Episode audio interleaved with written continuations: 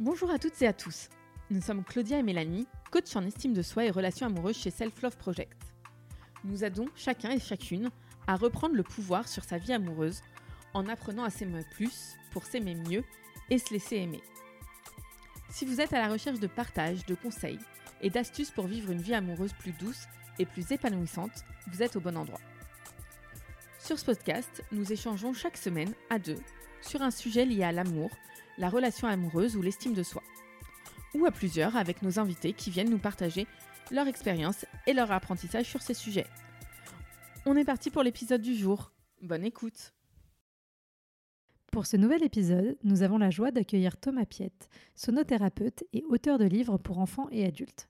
Il vient d'ailleurs tout juste de sortir son dernier roman, Et Dieu, avec un E, créa le sexe, qui aborde le sujet du couple et du sexe notamment. Thomas nous raconte, tout au long de notre discussion, son parcours amoureux. Comment il est passé d'une phase de consommation de ses relations, où il ne questionnait pas les modèles relationnels, reproduisait les schémas qu'il pouvait observer autour de lui, à la relation qu'il a actuellement, dans laquelle ils ont choisi, avec sa partenaire, de découvrir comment mieux communiquer et déconstruire tous ces schémas. Bonne écoute Bonjour Mélanie. Bonjour Claudia. Bonjour Thomas. Salut On est vraiment ravis de te retrouver euh, aujourd'hui. Est-ce que pour commencer, tu pourrais euh, bah, te présenter, nous dire euh, ton âge et ce que tu fais dans la vie ah, Je m'appelle Thomas Piette, j'ai 30 ans et, et, dans la vie, je suis auteur. J'écris j'écris des, des, livres pour enfants et, et, des romans principalement. C'est les deux choses que j'adore vraiment écrire. Très bien. Du coup, on va commencer par notre euh, première question euh, un peu traditionnelle. Est-ce que tu pourrais nous raconter ton premier je t'aime ou ton premier baiser?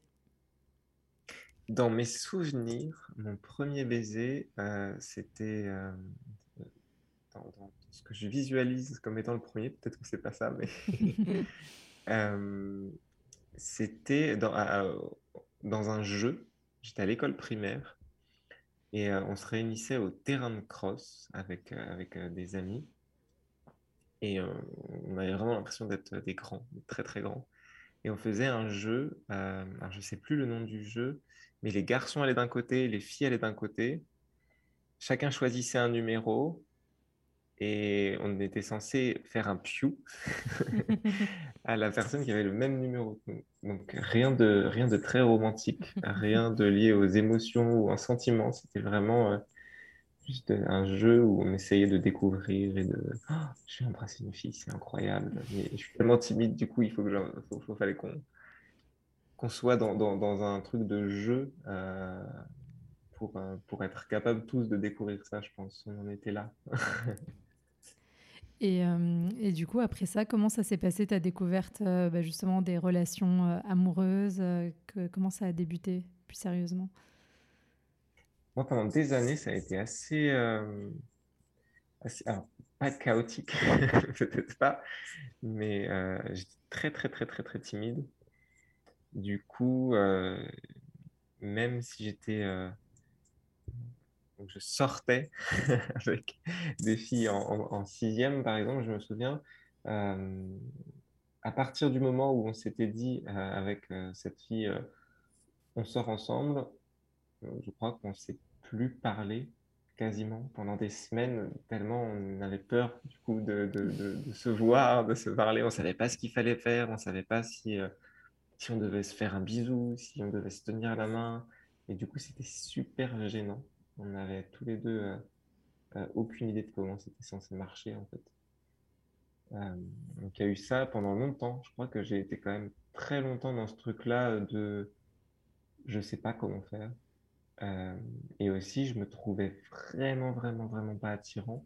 je me trouvais pas beau. je me trouvais, je me trouvais gras et gros. Et je sais que les autres autour de moi me trouvaient aussi un peu gras et gros et, pas très beau. En tout cas, je me raconte cette histoire-là. Et du coup, avec tout ce que je voyais à, la télé, des hommes euh, magnifiques euh, qui avaient, euh, même dans les séries américaines, à 13 ans déjà des muscles et des tablettes de chocolat et, une coupe de cheveux gominés, je me disais, waouh, mais tellement loin de ça, je n'arriverai jamais à séduire une, une, fille avec, euh, avec mon potentiel de séduction euh, inférieur à zéro, quoi. Donc pendant des années, euh, j'ai un peu évité les relations amoureuses. j'en voulais au monde que les relations amoureuses existent. Je me disais, mais c'est vraiment un calvaire. Si seulement on vivait dans un monde sans ça, ça serait tellement plus facile pour moi. Euh, j'étais assez triste. Et, euh, et, je crois que ça s'est débloqué vraiment d'un seul coup.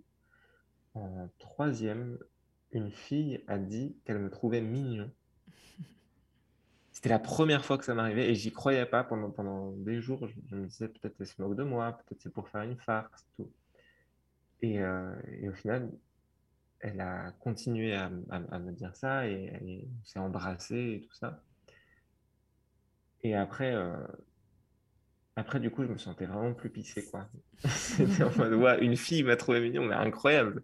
Et comme un peu un truc de conquérant, de dominant, de rattraper le retard. Euh, c'était assez malsain, quoi. Un peu presque un truc de, de, de consommation de. pendant pendant tellement de temps, je me suis trouvé moche et j'ai, je suis resté dans mon coin, loin des filles. Euh, là, je vais rattraper le retard parce qu'il y en a une qui m'a trouvé mignon. Et, du coup, je, suis vraiment rentré dans un truc là qu'avec le recul, je trouve pas joli du tout. Et je suis pas fier du tout, mais de essayer de séduire un maximum de filles. Et ça, ça a été mon lycée. La, moitié de mon lycée, après, je me suis mis en couple pendant euh, deux ans sur ma dernière année et après ma première année de fac. Mais deux années de lycée où vraiment j'avais ce truc de. Il faut que, il, faut que je consomme. Si, si, euh, euh, j'ai une arme de une fille qui me trouve mignon, il faut que je m'en serve au maximum. Il y avait un truc un peu comme ça. Et c'était pour remonter ta confiance en toi ou où il y avait un peu un challenge avec l'entourage euh. Ouais, il y avait clairement les deux. Il y avait, un truc de remonter ma confiance en moi, ça me faisait du bien à l'ego de me dire euh, euh, je peux plaire. Et en même temps, il y avait ce truc de, compétition entre mecs, où on voyait des films américains où, ils se disaient par exemple ouais, on a un an pour se faire des filles avec tous les prénoms de l'alphabet. Il faut qu'à la fin de l'année, des challenges comme ça que maintenant je trouve mais, répugnants, mais qui à l'époque, euh, à 16 ans, euh, on trouvait ça. Euh, il y avait un truc super attirant là-dedans. Et du coup, alors on n'a pas fait ce genre de challenge parce que on reste quand même pas, si, si crétin que ça, mais, mais, mais c'était des, des, trucs qu'on pouvait regarder sans être choqué, même en trouvant ça, en trouvant ça amusant et attirant et, euh, et qui nous déculpabilisait complètement, enfin qui, qui, rendait super normal en fait la, la chasse aux filles quoi. Et à l'époque, c'est quelque chose que tu, que tu vivais bien Ou euh, est-ce que tu vois, ça tiraillait? Parce que des fois, on fait des choses, on, on accumule les, les, conquêtes, entre guillemets, mais on n'est pas si bien que ça au fond. Ouais, moi, j'étais pas très bien et j'avais un peu une peur de la relation sexuelle. Euh, du coup, en fait, je, j'aimais séduire, j'aimais embrasser, toucher, mais dès que je sentais que naturellement ça passait vers un, truc où on allait faire l'amour, euh, souvent j'essayais de fuir ou de saboter la relation. Donc ça pouvait être en allant avec quelqu'un d'autre ou en euh, essayant d'éviter le truc ou en faisant croire que là je pouvais pas ou des choses comme ça. Et en réalité, c'est que j'étais vraiment terrifié. Quoi. Il y avait un truc euh, pour moi de euh, est-ce que je risque d'être complètement naze? Est-ce que je risque d'avoir un corps qu'elle juge euh, vraiment pas beau? Est-ce que est-ce que je vais éjaculer en genre deux secondes et ça sera trop la honte? Il y avait vraiment un truc comme ça, mais qui n'était pas euh, dans l'altruisme de je veux faire plaisir à cette fille, qui était vraiment plus dans la peur de euh, elle, elle va me juger. En plus, elle risque de le raconter à tout le monde autour, et du coup, euh, tout le monde va se moquer de moi. Ça, partait vraiment d'un truc de peur de, du jugement, d'être blessé dans l'ego et tout ça. Et du coup, après, euh, en terminale, tu as eu une, enfin, une première relation un, un, peu plus sérieuse, c'est ça? Qu'est-ce qui t'a fait basculer et comment ça s'est passé? Exactement. Oui, exactement. Je crois que ça me faisait du bien de de plus faire la course. C'était une, fille qui était un an plus jeune que moi, donc elle, était dans la classe en, en, dessous, en second, en première. Et on s'est rencontrés à une soirée et ça a tout de suite euh, vachement, vachement matché. Euh, qu'il y avait un truc vachement apaisant, rassurant. Il y avait, plus ce, truc de rush de il faut que je, sois avec plein de filles différentes, il faut que je. C'était un truc de comme ralentir et juste. Euh, ok, je suis bien avec elle et et c'est trop chouette. Et en même temps, là, en, disant ça, je me dis, mais en même temps, on était, on était tellement jeunes, on avait une relation super destructrice où on était euh, tous les deux très jaloux. On avait l'impression de, de se posséder l'un l'autre. Et il y a un truc qui m'a marqué, c'est cette, euh, cette intention un peu de euh, moi, j'accepte de perdre un peu de ma liberté. C'est-à-dire que si tu me dis, j'ai pas envie que tu ailles à cette soirée, moi, je me disais, ok, je vais pas y aller. Et encore une fois, c'était pas par altruisme, c'était pas pour genre euh, pour te rassurer, ou alors on en parle, on communique, on essaie de, se comprendre mieux. C'était vraiment pour avoir des munitions. Pour après, moi, comme ça, s'il y a une soirée où j'ai pas envie qu'elle aille, je pouvais lui redire le Eh, mais attends, moi j'ai fait ça pour toi la dernière fois, je suis pas allé à cette soirée-là, mmh. du coup tu me dois bien ça. Quoi. Il y avait un truc ultra malsain et où il y avait zéro communication, on avait plein d'illusions de, pouvoir, euh, de pouvoir se posséder, de pouvoir se dominer l'un l'autre, et il y avait un truc très, euh, très immature. En fait, nous, on reproduisait ce qu'on voyait encore une fois dans les films et les séries et autour de nous. Euh, et on a, je me dis, on n'a pas eu de modèle super sain de relation, quoi. Et qu'est-ce qui a fait que vous vous êtes séparés, que ça s'est terminé?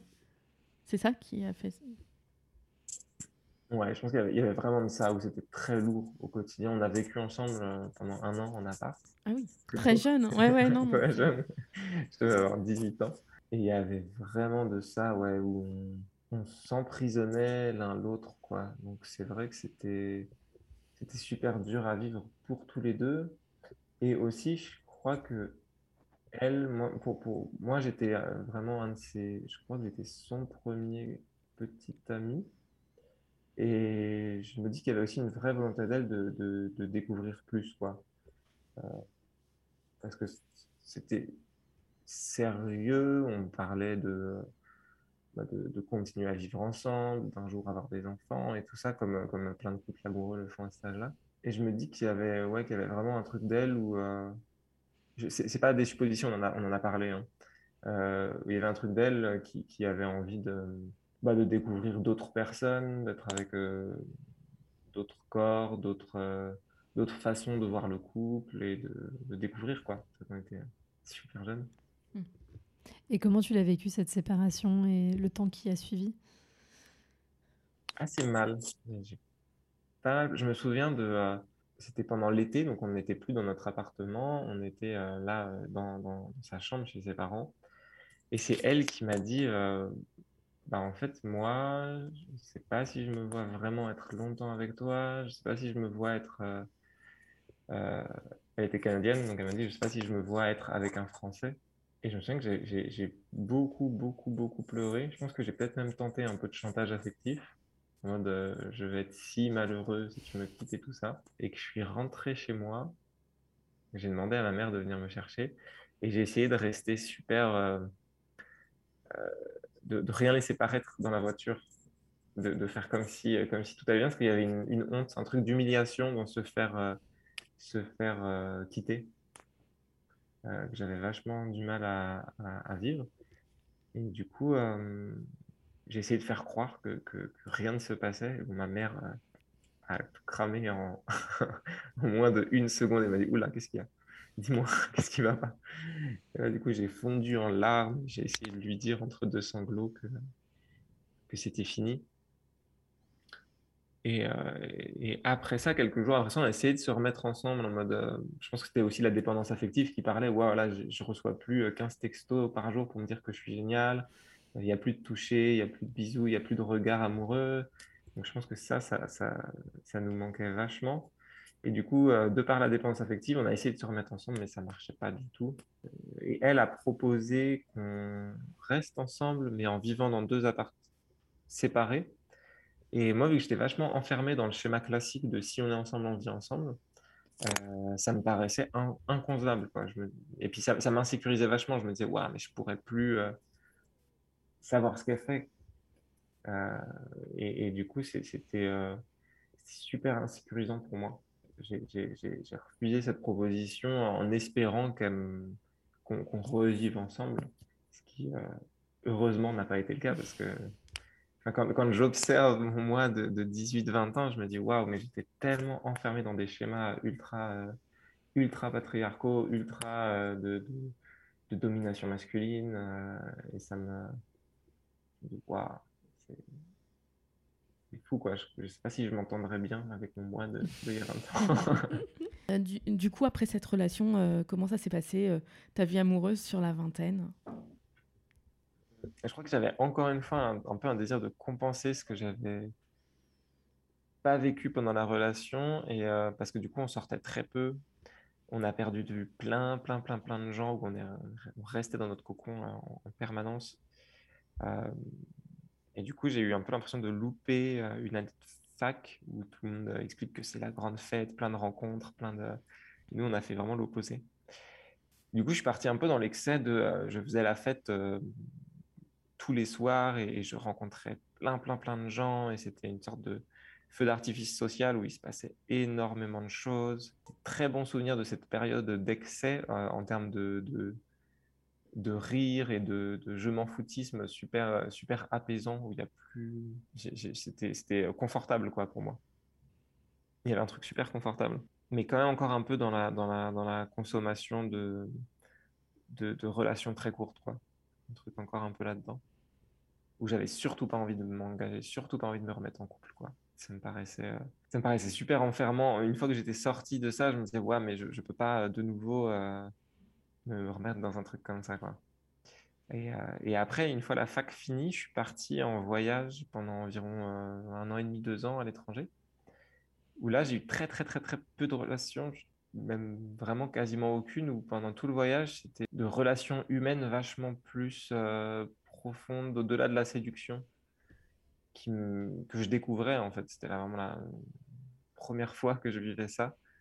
Euh, où, je me sentais libre d'être moi-même, où je me sentais libre de, de recevoir les gens tels qu'ils étaient eux-mêmes, sans, sans, ce milliard de masques euh, quand on veut séduire.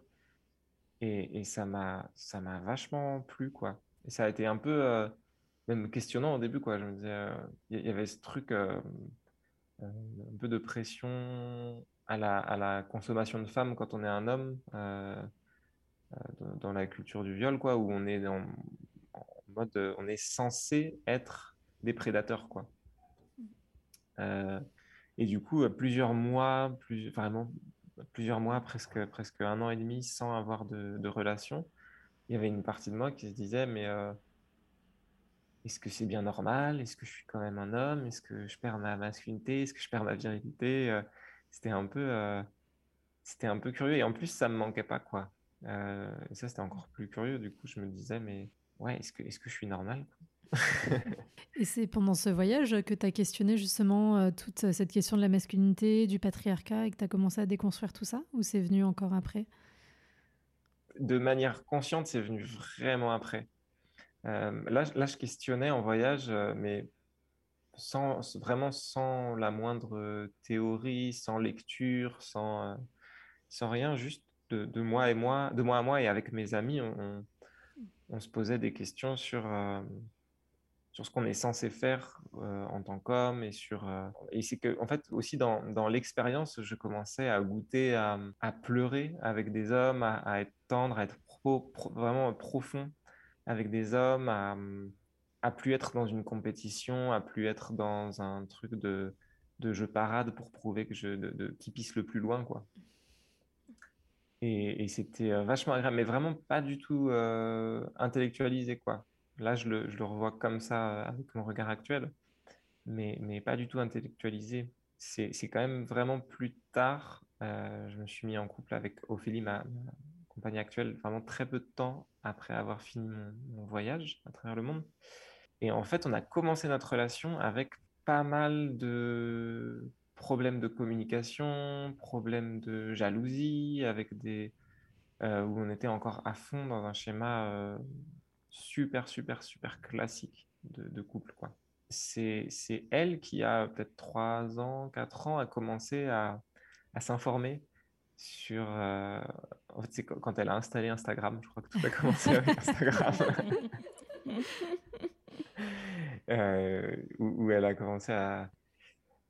Moi, j'avais pas, mais c'était pour notre compte Naissance Merveilleuse. Euh, et là, elle, a, elle a commencé à suivre des, comptes féministes avec des contenus super, super intelligents, super pertinents et, et à la fois synthétisés, quoi où en, cinq slides, on pouvait se prendre une grosse claque de waouh, ah ouais, mais mince, elles ont tellement raison.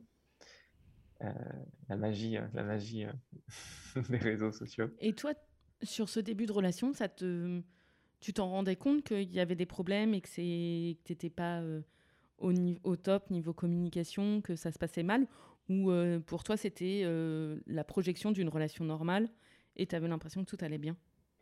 Euh, je pense qu'on se rendait tous les deux compte qu'il y avait un gros problème de communication. Euh, on faisait pas du tout, du tout le lien avec euh, des trucs systémiques ou notre. Euh, c'était vraiment plus. On, avait envie d'avoir des outils pour communiquer de manière claire et sereine, mais, mais on voyait ça que sous le prisme de la communication, quoi. Donc on a essayé de travailler là-dessus. C'était, ça a été long, quoi. ça a été très très long de par nos, tous les deux nos passés, euh, nos schémas familiaux. Euh, Ophélie euh, vient d'une famille où la communication passe beaucoup beaucoup beaucoup par la colère, le cri, et du coup c'est normal de pour, pour eux dans, ce schéma familial-là de crier, et puis dix minutes après on peut être de nouveau normal avec la personne. Moi c'est l'inverse, je, je, viens d'une famille où on se parle jamais fort, jamais en criant, mais par contre, il y a un truc de. Euh, on se parle presque pas et on peut s'en vouloir longtemps et ne pas se dire les choses. Donc, on est dans un, deux schémas problématiques, mais opposés. Mmh. et, c'était parfois super dur, quoi. Quand elle, elle élevait la voix, moi, j'avais envie de me mettre en petite boule et de lui en vouloir et de lui rappeler encore trois semaines après qu'à ce moment-là, elle m'avait. Et elle, elle c'était un peu l'inverse. Et en même temps, il y avait des trucs aussi dans solutionner les problèmes qui étaient super euh, différents. Moi, j'avais envie qu'on solutionne immédiatement sans lui laisser son rythme.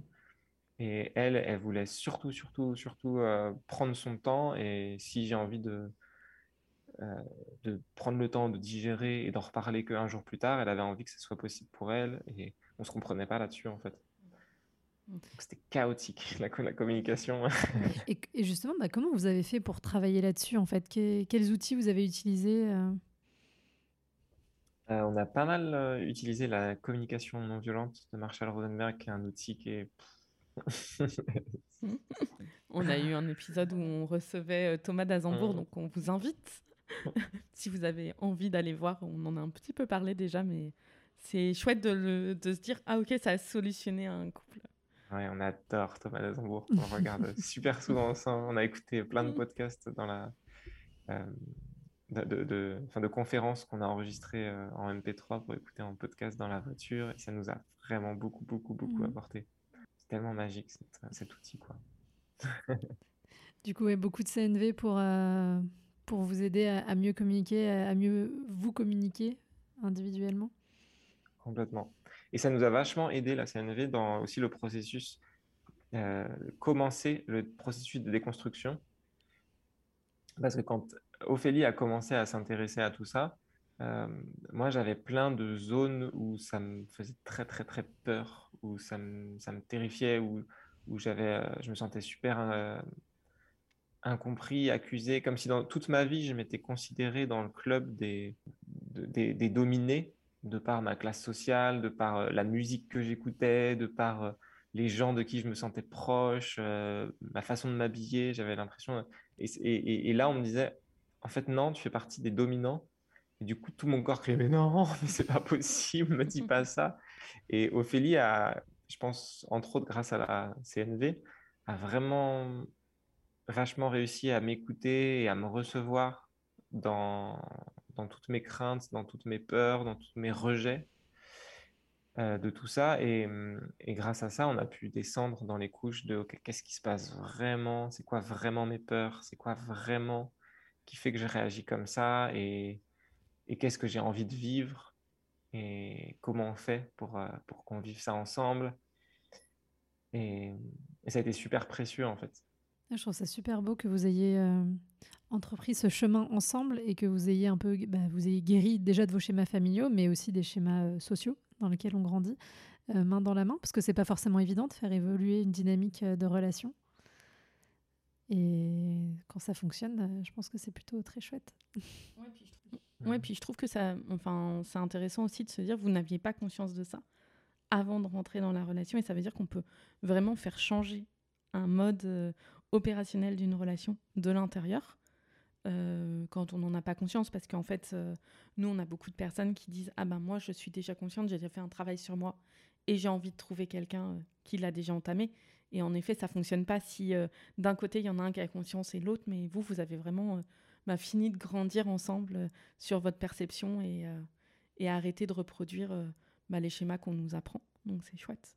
Qu'est-ce qui fait que toi, tu as eu ce désir aussi? Parce que c'est vrai que souvent, alors je caricature un, peu, mais on va faire à la, majorité, au niveau macro, souvent c'est les femmes qui tirent plus euh, bah, de mieux communiquer, euh, de, déconstruire ces choses-là. Euh, et elles se retrouvent en face d'hommes qui sont un peu réticents à entamer ce mouvement. Est-ce que toi, tu étais aussi réticent ou est-ce que finalement, c'était une continuité par rapport au travail que tu avais déjà entamé dans ta tête? C'est quand même elle qui a installé Instagram. Euh, je, dirais que c'est un peu des deux. J'avais une attirance pour euh, aller vers plus de douceur, moins d'injonction, moins de pression, une meilleure communication. J'avais une vraie attirance pour ça. Et en même temps, euh, j'avais aussi un, truc qui me, qui me rebutait et qui me faisait vachement peur dans, dans certains discours, discours féministes ou pro-féministes où, j'avais l'impression que je, me sentais euh, très vite euh, accusé. Je crois que pendant longtemps, j'ai confondu, par exemple, euh, le mot privilège me faisait du mal parce que j'avais l'impression qu'on m'accusait d'avoir une vie facile, alors qu'en réalité, c'est pas du tout ça que veut dire le mot privilège. J'ai mis longtemps, en fait, à comprendre plein de choses comme ça, ou pendant, pendant parfois des, semaines, des mois, des années, j'avais l'impression que c'était de la une persécution anti-homme ou des trucs comme ça. Alors, ça n'allait pas aussi fort que ça. Je, caricature un petit peu pour, euh, parce que c'est ce que ressentent, euh, je pense, euh, plein d'hommes, mais qui, ont du mal à en sortir. Et du coup, il y a une haine du féminisme qui peut se créer facilement de, ouais, de toute façon, elle déteste les hommes et tout ça. moi, j'ai jamais été dans elle déteste les hommes, mais j'ai été dans, dans pauvre de moi. Mais je pense que c'est aussi l'éducation, justement, patriarcale et ultra genrée que j'ai eue toute ma vie où où en fait j'ai tellement pas l'habitude de ça en tant qu'homme. j'ai tellement euh, été élevé, j'ai tellement été bercé par des privilèges et par une société qui est tournée vers moi et qui met la lumière sur moi et qui met toutes les possibilités d'avenir euh, brillant sur moi, que là, on mettait un, petit filtre sur la lumière qu'on mettait sur les hommes en mode euh, ah finalement c'est peut-être pas et, déjà j'avais enfin c'était je le prenais euh, mal. Quoi. C'était déjà super dur à, à, encaisser en tant que petit homme fragile. pas habitué à prendre le, moindre, la, moindre remise en question. Quoi. Alors qu'au final, euh, le poids du patriarcat sur les hommes est aussi, enfin, au-delà des privilèges qui sont factuels, mais d'un point de vue émotionnel, psychique et tout, il est hyper fort aussi. Ouais, ouais, il y a un poids aussi qui est fort, ouais, c'est clair, qui est, très différent et qui est super euh, plus facile à. C'est une pilule un peu plus facile à avaler de par euh, justement tous les privilèges qu'on a et, puis c'est une pression de, réussite et de domination, donc on reste mmh. quand même. Euh, il y, a un ami qui me, qui me partageait cette image il n'y a pas longtemps pour illustrer ça. Il me disait alors oui, ça peut être un peu, un peu parfois pas facile, la position d'homme, mais c'est comme si là, je voyais quelqu'un devant moi qui était en train de marcher sur quelqu'un d'autre. Alors effectivement, peut-être que c'est pas super pour l'équilibre de marcher sur quelqu'un, peut-être que c'est pas le plus confortable, mais la première personne que j'aurais envie de soutenir et, d'accompagner et d'aider quand je vois cette scène, c'est quand même la personne qui se fait marcher dessus. Mmh. Mmh. Bah, de toute façon, je pense que la difficulté pour les hommes, c'est que pour euh, remettre en question tout l'aspect poids euh, émotionnel et psychique, c'est aussi, ils sont obligés aussi de lâcher les privilèges qui en face. Et du coup, euh, comme tu dis, par où on commence Est-ce qu'on y va Est-ce que ça vaut le coup euh, Enfin voilà, je pense qu'il y a tout ce truc-là, même si euh, j'imagine que tu peux dire que oui, ça vaut le coup d'aller se libérer de toutes ces injonctions euh, à la virilité, à la masculinité. Qu'est-ce que tu dirais justement peut-être à un homme qui soit c'est pas forcément, alors si c'est pas posé la question, je sais pas s'il va être réceptif, mais ouais, qui s'est peut-être pas trop posé la question ou qui est en, début de cheminement, mais hum, qui ose pas aller regarder comme toi tu l'as fait. Qu'est-ce que tu auras envie de lui dire pour l'inciter à, continuer sur cette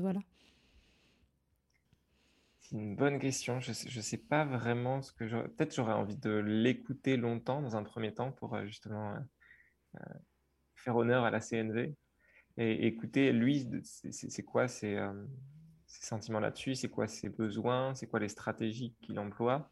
En fait, j'ai du mal à comprendre maintenant avec, avec toutes les voix qui s'élèvent. le week-end dernier, justement, j'étais à un stage de CNV, on était, on était 70, dont une majorité de femmes, comme souvent. Et, à un moment, ça a parlé justement de domination masculine et toutes les femmes, sans exception, euh, se sentaient vachement concernées. Toutes avaient une expérience ultra douloureuse. Toutes avaient une, euh, potentiellement une peur de sortir, une peur de s'habiller d'une certaine manière. Et c'était ultra vivant. Il y en a beaucoup qui ont pleuré. Il y en a... Et je me dis, mais quand on voit à quel point toutes les femmes qu'on connaît sont concernés et, souffrent de cette situation, j'ai l'impression que ça devient quand même de plus en plus difficile de fermer les yeux. C'est, il y a beaucoup de voix qui s'ouvrent euh, sur, les réseaux, sur. Euh, en fait, moi, je me dis, je me dis, le problème, c'est, plus, euh, c'est plus les voix, c'est plus, c'est plus de prendre la parole parce qu'il y a plein de gens qui le font et qui le font super, super bien et je le ferai pas mieux qu'eux. C'est, c'est, de l'autre côté, c'est de l'écoute, quoi. Comment. Parce que la parole, elle est ouverte, c'est, l'écoute qui n'est pas ouverte, quoi. Et comment on fait pour, pour, pour ça, quoi, que les hommes écoutent? Oui, bah, en ce moment, enfin, au moment où on, est, enfin, où on enregistre cet épisode, euh, il y a énormément de témoignages sur Twitter euh, euh, de femmes sur des agressions et et ça, c'est important de dire, enfin, c'est pas remettre en cause, c'est euh, déjà euh, dire, ok, je reconnais euh, ce que tu as vécu, et, et, après, essayer pas de le démonter, de dire, et d'excuser, c'est juste de dire, j'entends, et de réfléchir aux pistes à comment on peut faire pour résoudre ça.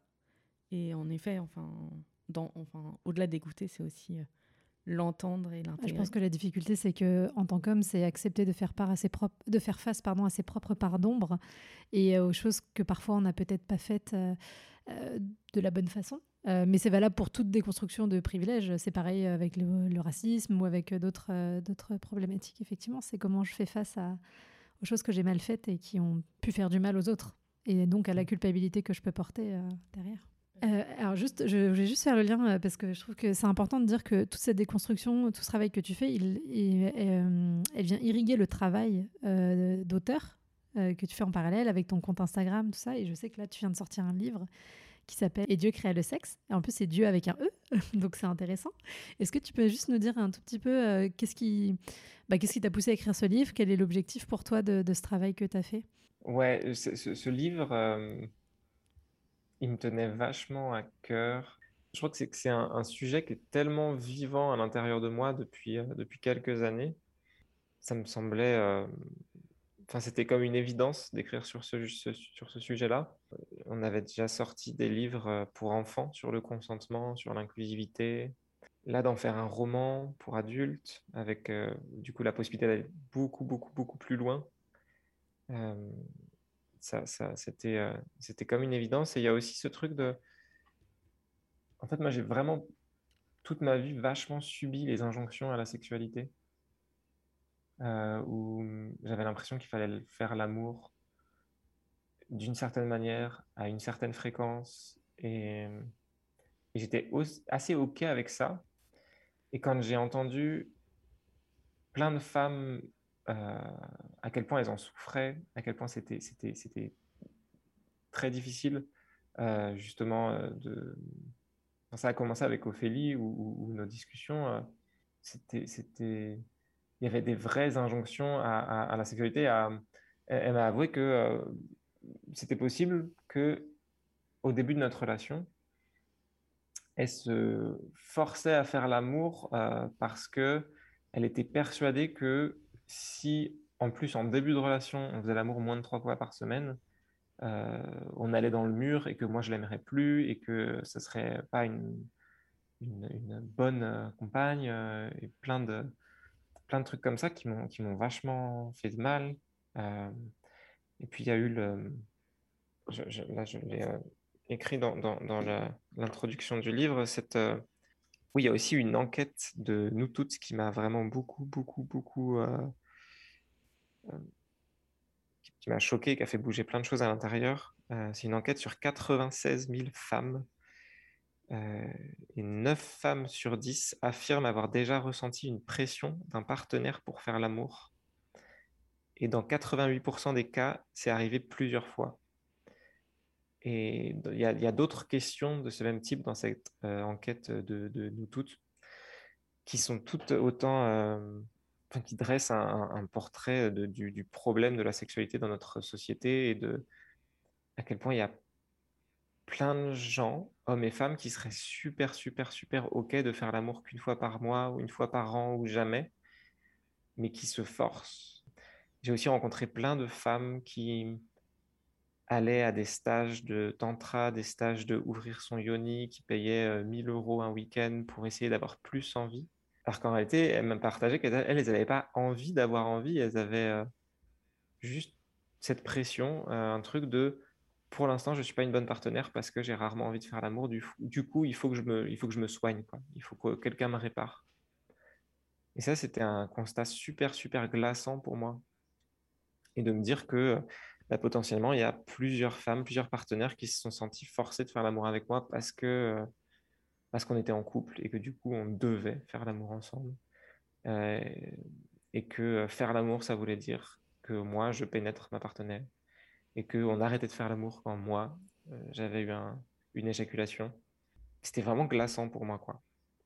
Et du coup, ce livre, il traite vraiment de ça. Et Dieu crée le sexe, c'est Dieu qui, qui, envoie des lettres à un couple et qui donne, qui donne une sorte de cours d'éducation sexuelle, mais, mais pas, pas terrestre, où elle parle justement de consentement, euh, du rapport à la pénétration, du rapport à l'éjaculation.